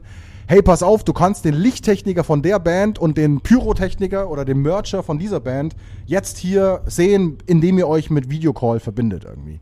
Und alle so, hä, wie, wie, wie, wie, was? Das will ich ausprobieren. Und wir hatten dann tatsächlich in der ersten Woche 250 Mitglieder. Ich war in der ersten Woche dabei. Witzig. Und darum finde ich das halt so witzig. Ich wusste, also Hauke, Hauke also Hauke hat mir so ungefähr er, er, erzählt, was du machst. Und das, du hast irgendwas immer vom Crew Call gesagt. Und ich wusste halt nicht, meint der, meint der das jetzt, was ich meine, oder meint der das nicht, was ich jetzt meine? Aber äh, ja, du meintest das, was ich jetzt meine. Genau, ich meinte das, was du meinst. Ja, ja. Jetzt weiß ich auch, dass ich das meinte, was du meinst. Ja, ja. Jetzt wissen dass wir wir beide, alle dass zu wir dritt beide meinen, zu dritt meinen, was es ist. was es ist. Richtig. Eine Plattform Eine Plattform, wo sich Menschen aus der Branche wieder sehen können. Nennen wir es einfach mal jetzt so, wie es ist. So. Und es ist egal, ob es gerade um Austausch geht, so was, was macht die Kleine jetzt zu Hause oder ähm, hast du schon mal gehört, äh, jetzt äh, die und die Show findet wieder statt, wir brauchen noch. Das Also- schönste Feedback, was ich nach einer Woche oder nach zwei Wochen von einem befreundeten Rigger äh, gehört habe, der mir dann privat geschrieben hat, der hat gesagt, danke Tex, dass es jetzt hier an Start ist. Also ich, wir haben es einfach, ich, ich kann YouTube nicht laut, laut und leiser machen. Also ich bin da technischer Vollnoob. Aber ich hatte dann Leute, die das dann sofort an Start gebracht haben. Danke schön nochmal an, an, an die Jungs und Mädels. Ähm, und das hat dann auch funktioniert. Also die Leute konnten sich gegenseitig wieder austauschen und, das, und sein Feedback war, danke, dass ich nicht mehr alleine bin. Das war, das war, da ein geht Riesenproblem mir heute noch Gänsehaut hoch. Das ist voll schön, das Feedback. Weil, also wir hatten da irgendwie sämtliche Sachen versucht, aber es war nur dieses eine Feedback, danke, dass ich nicht mehr alleine bin. Und da wusste ich, okay, das ist das, was ich eigentlich vorhatte, ähm, dass Leute nicht mehr alleine zu Hause sind. Weil das ist, glaube ich, das, das Schlimmste, was passieren kann. Leute, die eigentlich die ganze Zeit davon leben, zusammen und wir fahren los und auf der nächsten Raststätte fährt der nächste Nightliner los und da geht das Festival und dann trifft man sich dann wieder alle und so. Leider Gottes sind ja jetzt viele, oder also nicht viele, sondern einige von uns, die da immer dabei waren, nicht mehr dabei, so, äh, auch vielleicht auch aus anderen Gründen. Und ähm, aber die, die dabei sind und voll am Start sind, die hatten sich nicht mehr gesehen, die konnten sich nicht mehr sehen, man konnte sich nicht mehr treffen, es gab keine Konzerte mehr, es gab keine Treffpunkte mehr, es gab keinen Meeting Point mehr.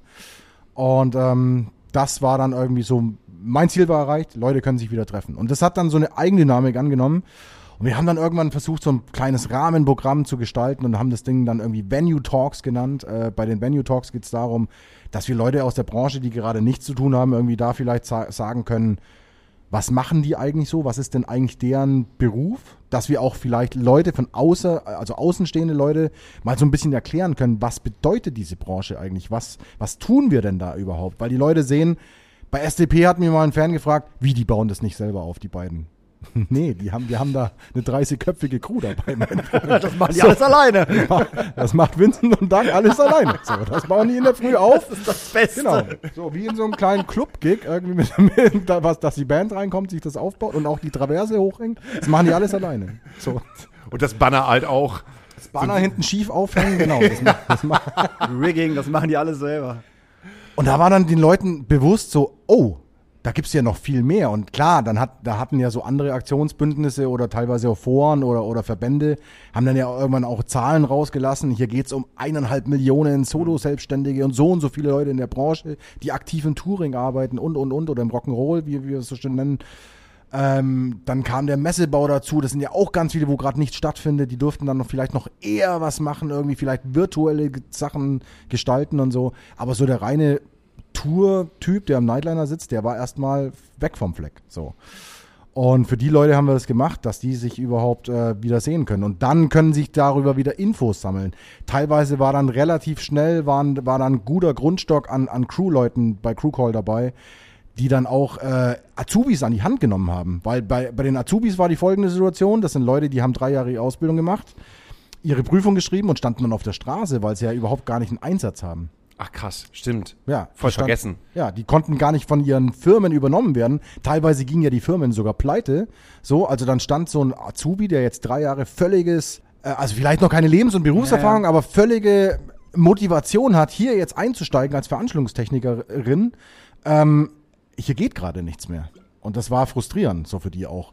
Und dann haben sich teilweise hier, mein lieber Kasi aus, aus Hamburg, äh, Kasi ist la- jahrelang Lichtcrew-Chief von den Toten Hosen gewesen, ähm, der hat sich dann der Sache angenommen und gesagt, okay, wir treffen uns regelmäßig hier am Nachmittag. Ich bin zu Hause, ich gehe in den Crewcall rein, mach die äh, Kiste an und erzähl Azubis, was in der Prüfung auf sie zukommt. Wir hatten dann teilweise einen Typen von der, vom IHK-Prüfungsausschuss, der den, den Kids dann geholfen hat, weil die ja extern teilweise die Prüfung machen mussten. Und solche Sachen. Und das wurde dann immer mehr eine äh, sozial äh, äh, helfende äh, Nummer. Genau, und ich glaube, ihr wollt alle auf die Nummer raus von Danny Rau. Ja, weil ich, weil ich die, weil ich, weil ich, die Nummer so gut finde, was er da einfach macht. Genau. So, Also so immer wieder, ich muss es immer wieder leider sagen, weil es für mich auch eine sehr komplizierte Nummer ist. Ich bin auch in diesem rechtlichen überhaupt gar nicht drin. Aber ähm, Danny ist ein guter Typ und Danny hat ähm, irgendwann sich dann dazu entschlossen, zu sagen, okay, er muss vielleicht darum kämpfen, dass auch branchenübergreifend auch mehr ist als nur Soforthilfe oder sowas. Da muss mehr gehen und es gibt diesen Entschädigungsparagraf irgendwie.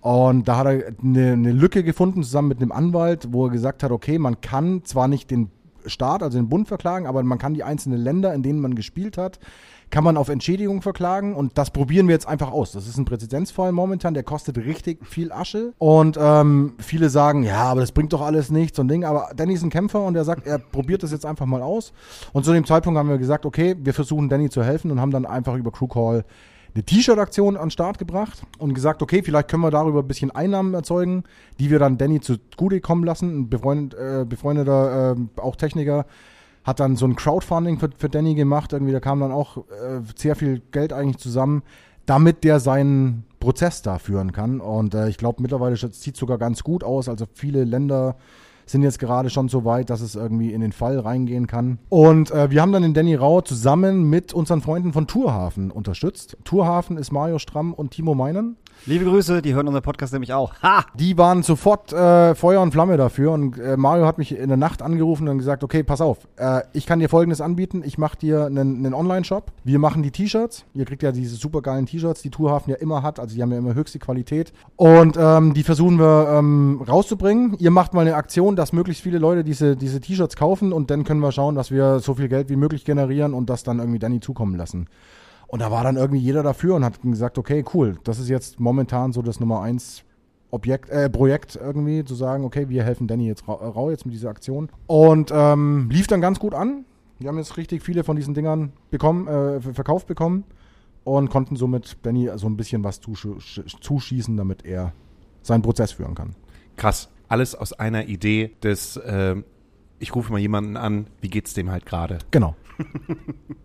Also wie schön, dass aus so einer, aus so einer simplen Frage äh, so ein großes und äh, übergreifendes Projekt ist. Du hast gerade was gesagt. Und zwar, du hast dich allein gefühlt, beziehungsweise es gab so viele Leute, die halt allein waren. Jetzt haben wir halt im Vorgespräch auch darüber gesprochen, dass du an einer Krankheit leidest, wenn es okay ist, wenn wir hier darüber sprechen. Ja, äh, also es ist, Äh, Darf man Krankheit sagen? Es ist eine Phobie. Ich weiß nicht, wie, inwiefern ich jetzt diese Phobie in Krankheit reinführen kann, aber also ich bin jetzt nicht, ich gerate jetzt nicht draußen ständig in Panik, aber ich habe es in mir und ähm, es ist noch in der, in der, in der Findungs- und Forschungsphase, aber ich habe dann immer mehr gemerkt, ich muss dagegen jetzt was tun und ja, Wie heißt diese Phobie? das ist eine Agoraphobie mit Panikstörungen. Und Was die, heißt das? Die erzeugt genau das Gegenteil von dem, was ich eigentlich mache. ich habe im Grunde genommen Angst vor Menschenmassen. So, also es gibt zum Beispiel eine Situation bei SDP, da sind die Hallen immer relativ, also wenn sie jetzt wieder normal gespielt werden dürfen, Gott hilf uns bitte, so äh, irgendwann wird es hoffentlich wieder der Fall sein, kann ich nicht in Menschenmassen. So, also das ist ähm, Hamburg hilft mir gerade dabei, S-Bahn fahren zu lernen. Ja, das glaube ich.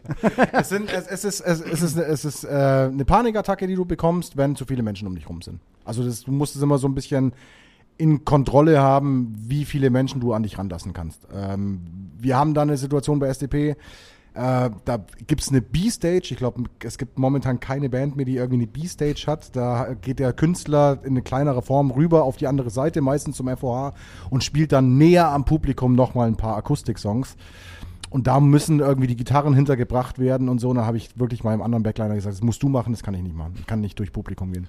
Wann hast du gemerkt, dass du unter dieser Phobie leidest? Relativ spät eigentlich, ähm, weil ich früher immer gedacht habe, okay, das ist unangenehm. Also ich bin jetzt kein Mensch, der jetzt äh, äh, Menschen scheut oder so. Also ich, ich habe gerne Menschen um mich rum. Ich bin jetzt nicht so der Touchy-Typ, aber es gibt mal eine Umarmung so. Ja, Das- aber wirkst du auch überhaupt gar nicht. Als wir uns kennengelernt habe ich auch, habe ich auch erstmal Bauklitze gestaunt, aus mir, als du mir erzählt hast, dass du unter dieser Phobie leidest, weil ich gedacht habe, hä, das, das, ist- man merkt es überhaupt gar nicht. Es ist schwierig in engen Räumen, also wenn du dich an die Wand gedrückt fühlst. Also ich war zum Beispiel früher auch nie in Clubs. Größere Diskotheken, wo du immer dann so, so eine Ausweichmöglichkeit hast, so, aber so die, jetzt ein Club wie hier, wenn der jetzt voll ist, Hölle für mich. So, also das ist. Du musst halt dann schauen, wie kannst du dann da mitmachen. Also jetzt momentan sind so, also du lernst dann irgendwie umzugehen, ah, wie viele Leute kannst du vertragen und wie viele nicht. Also ich frage dann immer vorher, wie viele kommen denn da? Und dann, wenn es dann irgendwie heißt, das sind 40 Leute, schwierig so. Also wenn die alle auf engstem Raum sind, wenn die jetzt groß verteilt sind, dann nicht. Ich war jetzt zum Beispiel auch neulich mit einer Freundin, war ich auf dem Dom. Das geht so. Also du, da gibt es auch keine Probleme. Ich gerate da jetzt nicht in Panik so. Aber du musst dann schon immer schauen, bist, äh, hältst dich möglichst weit außen, gehst du ein bisschen zur Seite. Ich mag das nicht, wenn Leute hinter mir stehen. So, also das sind, da werde ich nervös. Das ist auch in der S-Bahn, wenn jemand hinter mir sitzt, musst du immer umdrehen und gucken, wie nah kommt der an dich ran und so. Es ist schwierig so, aber ähm, im Endeffekt gibt es da auch heftigere Fälle. Aber eigentlich hast du dann ja, also eigentlich hast du ja den perfekten Job. Ich habe nichts mit Publikum zu tun Genau.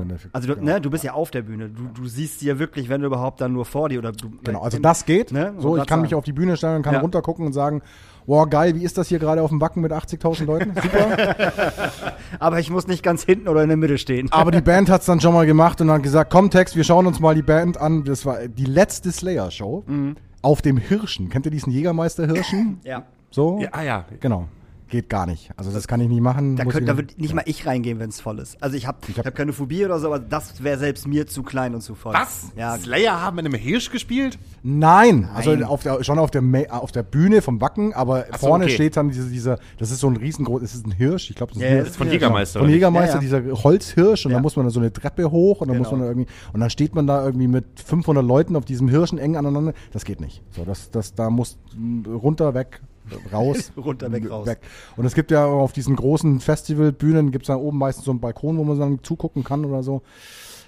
Da stehst du dann alleine da und äh, mit zehn anderen noch, die ganz weit weg stehen und guckst dir dann Prophets of Rage an. Oder so. Das geht dann so, Mhm. aber Headliner auf dem Hirsch ist Hölle. So, das geht nicht.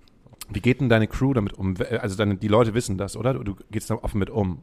Ähm, also das ist, das ist ein offenes Gespräch und ähm, da sagt dann zum Beispiel hier mein Kollege Vince, sagt dann, ist überhaupt kein Problem, ich nehme die Gitarren mit und gehe geh raus. Also das ist auch da so abgesprochen und da, da gehen die auch alle cool damit um. Also es, wie gesagt, wie, wie Daniel gerade gesagt hat, es gibt keine Berührungspunkte zum Publikum. Also ich kann mal vor und raus und jemandem Hallo sagen so, aber ich kann nicht durchs Publikum. So und das ist, das weiß auch jeder und das ist auch alles gut. Muss ja eigentlich auch nicht. So. Wenn ich mir jetzt vorstelle, dass diese Zeit wieder kommt, wo das wieder möglich ist, wüsste ich auch, dass ich ganz, ganz lange brauchen würde, um das wieder zu ertragen. Also nicht zu ertragen, aber äh, einfach so viele Menschen um mich herum zuzulassen. Also ich kann mir jetzt nicht vorstellen, jetzt zum Beispiel, keine Ahnung, nächstes Jahr auf dem Deichbrand äh, Biffy Clyro spielt und dann stehen da 30.000 Leute und ich bin direkt in der Mitte und alle sind halt dicht aneinander gedrängt. Ja, Das kann ich mir überhaupt gar nicht mehr Das vorstellen. ist echt ein, ein, spannendes Gefühl. Ja, also das ist wirklich. Um dann wieder zu wissen, wie ist das? Weil ich habe zum Beispiel jetzt auch viele, viele Gefühle vergessen. Also ich glaube, der erste Moment, wenn, wenn dieser Vorhang fällt und, und, und da stehen x tausend Leute irgendwie, das ist, das ist, glaube ich, der Gänsehautmoment aller Zeit, also schlechthin. Das erste Mal wieder. Ich glaube, das, was mich auch gerade so ein bisschen also ich habe nächste Woche selber wieder eine Show mit einer Band, aber ich glaube, das, was mich so gerade richtig ein bisschen, ich will jetzt nicht sagen traurig macht, aber ein bisschen runterstimmt, ist dieses, dass es keinen großen Knall gibt. Wisst ihr, das- es gibt jetzt, es war jetzt zwei Jahre Ruhe und jetzt heute am 31. Dezember fahren alle Bands wieder los. Oder am 1. Januar. Weißt du so? Und dann gibt's so, einen großen, so eine große Geburtstagsparty und alle sind wieder am Start. So. Ganz viel Konfetti, was durch die Luft Konfetti in ganz Deutschland, auf der ganzen Welt fliegt Konfetti irgendwie. Das geht ja jetzt gerade so ein bisschen peu à peu los. Andere Länder fangen jetzt schon an und dann wir machen hier gerade unsere Strandkorb und Picknick und hast du nicht gesehen, Dinger. Und da hast du und hier hast du und Ding und es geht alles so ein bisschen tröpfchenweise. Das ist cool, das muss man auch so machen. Ich glaube, es gibt keinen anderen Weg.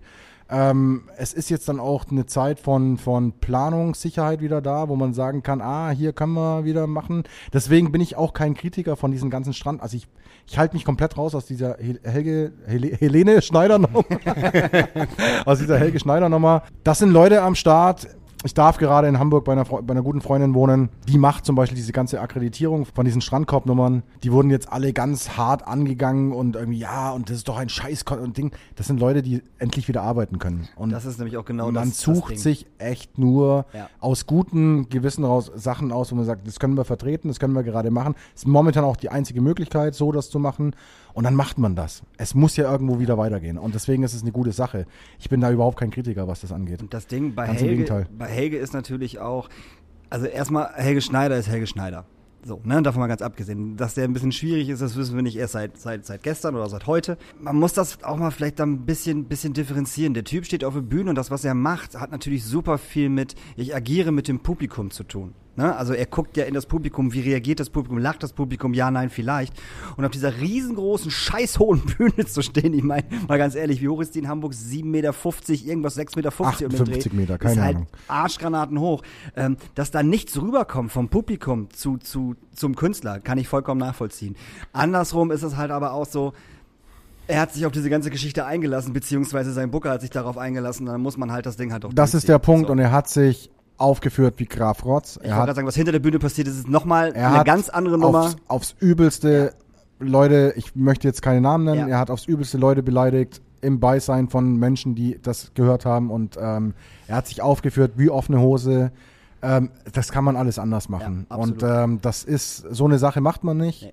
Genauso gut wie auch unsere Freundin Lucy Electric, ähm, die dann, die dann auf der Bühne steht und irgendwie dieses komplette Hygienekonzept über den Haufen werfen lässt und ihre Leute, also ihr, ihr Publikum in Gefahr bringt, damit, ähm, was zu Recht abgebrochen wurde. Ja.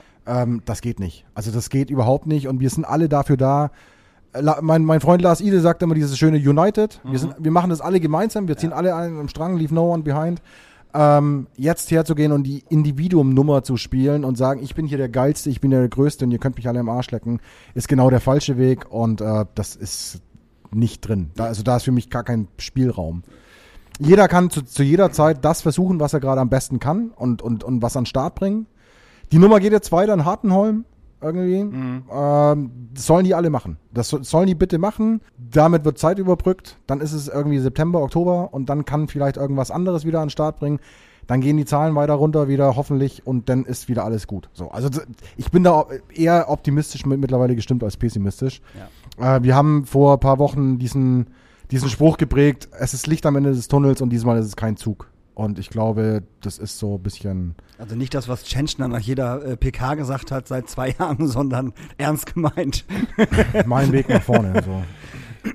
Nee, aber das, das, das was du gerade sagtest mit diesem Knall, dass es wieder losgeht, das hatte ich für mich persönlich tatsächlich jetzt am Samstag, wir waren in äh, Lüneburg beim Lüneburger Kultursommer und haben uns Bosse angeguckt. Und da war es so, dass du halt vor deinen Sitzen dich hinstellen durftest und du durftest tanzen. Mit Maske auf so, muss man sich auch tatsächlich dran gewöhnen, war für mich auch echt strange so, singend unter einer Maske ist schon echt komisch, aber Bosse hat angefangen so und die Leute sind kollektiv ausgerastet und nicht irgendwie nur die ersten, sag mal, zwei Ebenen mit, mit, mit tausend Leuten, bis hinten zum letzten fucking Biertisch. So sind die Leute aufgesprungen und haben getanzt, als wäre es ihr erster Tanz seit gefühlt anderthalb Jahren. Die Leute haben alles rausgelassen. Das war so, noch Gänsehaut, muss ich ganz ehrlich sagen. Das war echt krass. So. Also die, natürlich, wenn du 2000 Bosse-Fans auf einen Haufen hast, son, also sonst hast du 8000 Bosse-Fans auf einen Haufen, da fallen diese 2000 Ultras nicht so auf.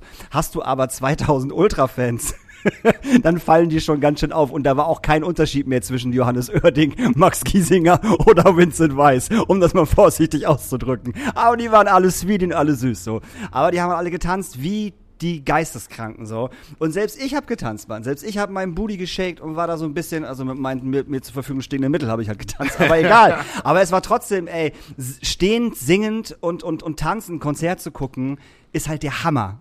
Ganz einfach. Das ist einfach, es fehlt dir einfach. Du sitzt auf dem Boden, also du, du sitzt auf einem Tisch. Also au- auf einem Stuhl, an einem Tisch und guckst dir ein Konzert an.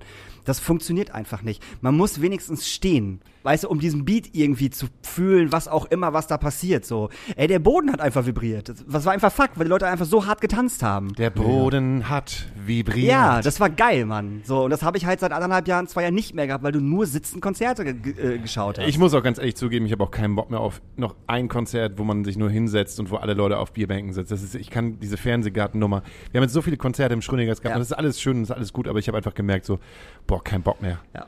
Also, Also geht weiterhin bitte zu unseren Schrödinger-Konzerten. ja, natürlich, es ist halt Das toll, meinte dass es- Hauke nicht. Ja, so, oh, Ähm, so meine ich das ja gar nicht. Ich kann es nur meine persönliche Meinung. Ja, ja. Ich meine, die Leute freuen sich ja trotzdem, dass halt Musik gemacht wird, aber es war noch ein bisschen was anderes letztes Jahr als es dieses Jahr. Ja. Für mich. Wir spielen dieses Wochenende unsere ersten zwei Konzerte.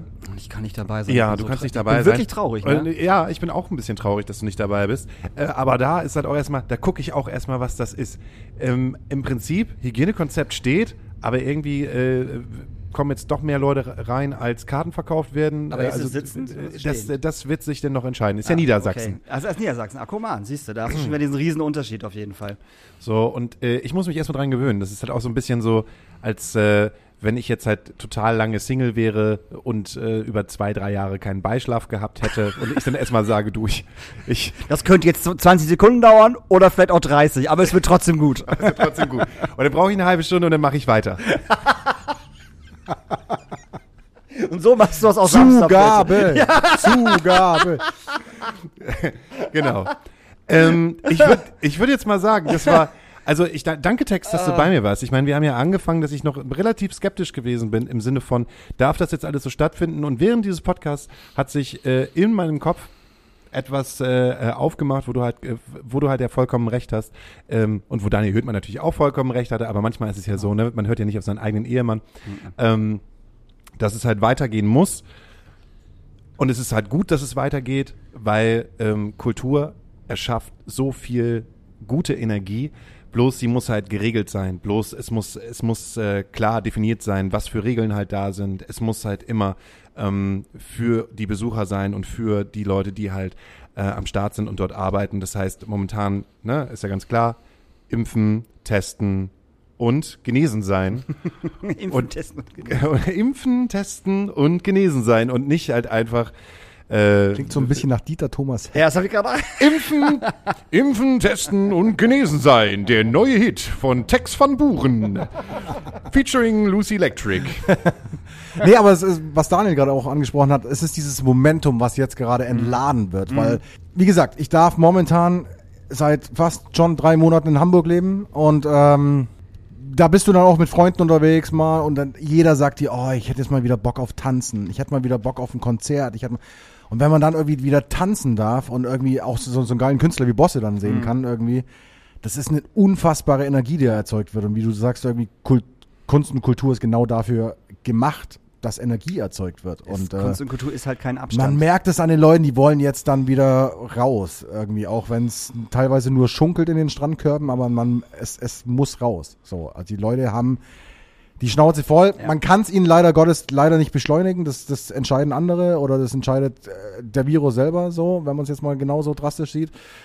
Aber es, dieses Momentum muss einfach jetzt erlebt werden und die Leute wollen wieder. So, und ähm, ich glaube, wir sind auf einem guten Weg dahin. Also ich bin da optimistisch. Dann würde ich jetzt einfach sagen, wenn du nicht noch eine intelligente und äußerst freundliche Frage hast, würde ich Danke Tex sagen. Vielen Dank, dass ich hier Danke, sein durfte. Tex. Äh, und dass wir ein Teil äh, von deinem Leben kurz mal sein äh, durften, weil das war echt viel. Ey, ich bin total begeistert, was für ein cooler Typ du bist. Ich habe ja schon gedacht, dass du ein cooler Typ bist, aber jetzt außerhalb des normalen Bier Biergeschwafels finde ich, dass du noch ein viel coolerer Typ bist. Ach, Hauke. Ah.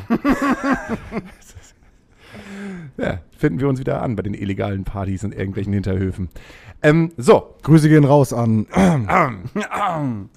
Wir haben immer noch ein paar Songs für die Playlist. Genau, ich wünsche mir, äh, äh, weil Samstag spielen Fuel in the Slaughterhouse und da ich also ein großer alter Fuel, Fuel in the Slaughterhouse-Fan bin, äh, darf ich für die Samstag im Stadtpark Merch verkaufen. Yay, yay, yay. Das Sag bitte liebe geil. Grüße an Thorsten und äh, Kai Wingenfelder. Ja, kann ich gerne machen. Sehr, sehr, das mache ich sehr gerne. großartige Menschen. Auf eine jeden Fall. fantastische Band Ja. über mehrere Jahrzehnte jetzt schon. Absolut. Hannoveraner. Darf man nicht vergessen. Und von dem wünsche ich mir äh, Letter to Myself und dann wünsche ich mir noch von Hot Water Music Radio ein Cover von äh, Alkaline Trio. Mega. Wunderschön. Ich äh, habe am Wochenende einen fantastischen Film gesehen. Ähm, äh, Judas and the Black Messiah. Kann ich dir sehr empfehlen. Oh, hab ich auf meiner Liste. Ist der wirklich gut? Es ist ein Okay, cool. so guter Film. Für mich halt einer der Top-Filme, die ich dieses Jahr, der Top-Filme, wie du es mal sagen würdest, äh, die ich gesehen habe, kann ich euch auch draußen empfehlen. Worum geht's? Es geht um die Black Panther-Geschichte und um einen Spitzel des FBIs, der äh, dafür sorgt, dass der Führer der Black Panthers äh, erschossen wird und wie er damit umgeht. Und äh, ein fantastischer Soundtrack ähm, und zwar von Her mit Fight for You. Und äh, ansonsten gibt's noch äh, gerade von DC die DC Heavy Metal Kollektion. Äh, das sind äh, DC Comics im Heavy Metal Style, falls es irgendjemand interessiert. Äh, Chelsea Wolf äh, hat dafür den Soundtrack gemacht und dafür wünsche ich mir jetzt, äh, oder von ihr wünsche ich mir jetzt äh, Diana. Hast du auch noch was? Si sitzt er jetzt gerade und gu guckst du TikTok-Profile an. Genau, ich gucke jetzt gerade Tinder-Profile an und schau was. TikTok, nicht Tinder. Achso, TikTok. Ja, ja, TikTok. Er ist auch schon nicht mehr im Mikrofon. Wir haben ihn aber schon verabschiedet. Meine Damen und Herren, wir hören uns nächste Woche. Das tun wir. am Donnerstag Auch das tun wir. Mit Daniel Hüttmann. Ich habe im Übrigen eine Interviewanfrage äh, äh, bekommen von einem von unseren, äh, äh, von einer Hörerin von uns. Ist nicht wahr? Es war, ja, die äh, schreibt ihre Bachelorarbeit, Master, bla, über Punkrock und Independent-Szenen, keine Ahnung was. Und die hat mich angeschrieben und gefragt, ob ich äh, ein, ein zweistündiges Interview mit ihr per Zoom führen möchte, über die Szene in Hamburg, über Punkrock im Allgemeinen. Und die hat halt so, hat mir eine E-Mail geschrieben und die E-Mail war halt so total äh, wie, ja, wir kennen uns irgendwoher. Und ich kannte sie aber nicht. Da habe ich, hab ich ihr geschrieben, ich so, sorry, ähm, kennen, kennen wir uns so? Also ich kann mich nicht, nicht dran erinnern, wenn doch, tut's mir total leid. Und dann schrieb sie halt zurück, nee, wir kennen uns überhaupt nicht, aber eigentlich auch schon, weil ich euren Podcast von Anfang an höre. Und somit glaube ich, dass ich, dass ich dich kenne. Fand ich total sweetie. Und mit der mache ich jetzt auf jeden Fall ein Interview. das ist wird witzig. fantastisch. Ich habe trotzdem, ich habe ich hab doch noch einen Song. Ja, bitte. Okay. Ich habe für, eine ganz, für einen ganz, ganz lieben Menschen hier in Hamburg habe ich noch einen Song von Nathan Gray Alone. Oh, cool. Möchtest du deine Mutter noch grüßen? Ja, ähm, meine Mutter ist gerade in Kenia, aber Da hat die auch ich weiß gar nicht, ob die da Podcast haben. Nee, es ist wirklich für einen ganz lieben Menschen in Hamburg und Und der weiß es wahrscheinlich, wenn er das hört. Die weiß es, ja. Die weiß es. Siehst du. Alles klar. Gut. Tschüss. Bis nächste Woche, ihr Süßen.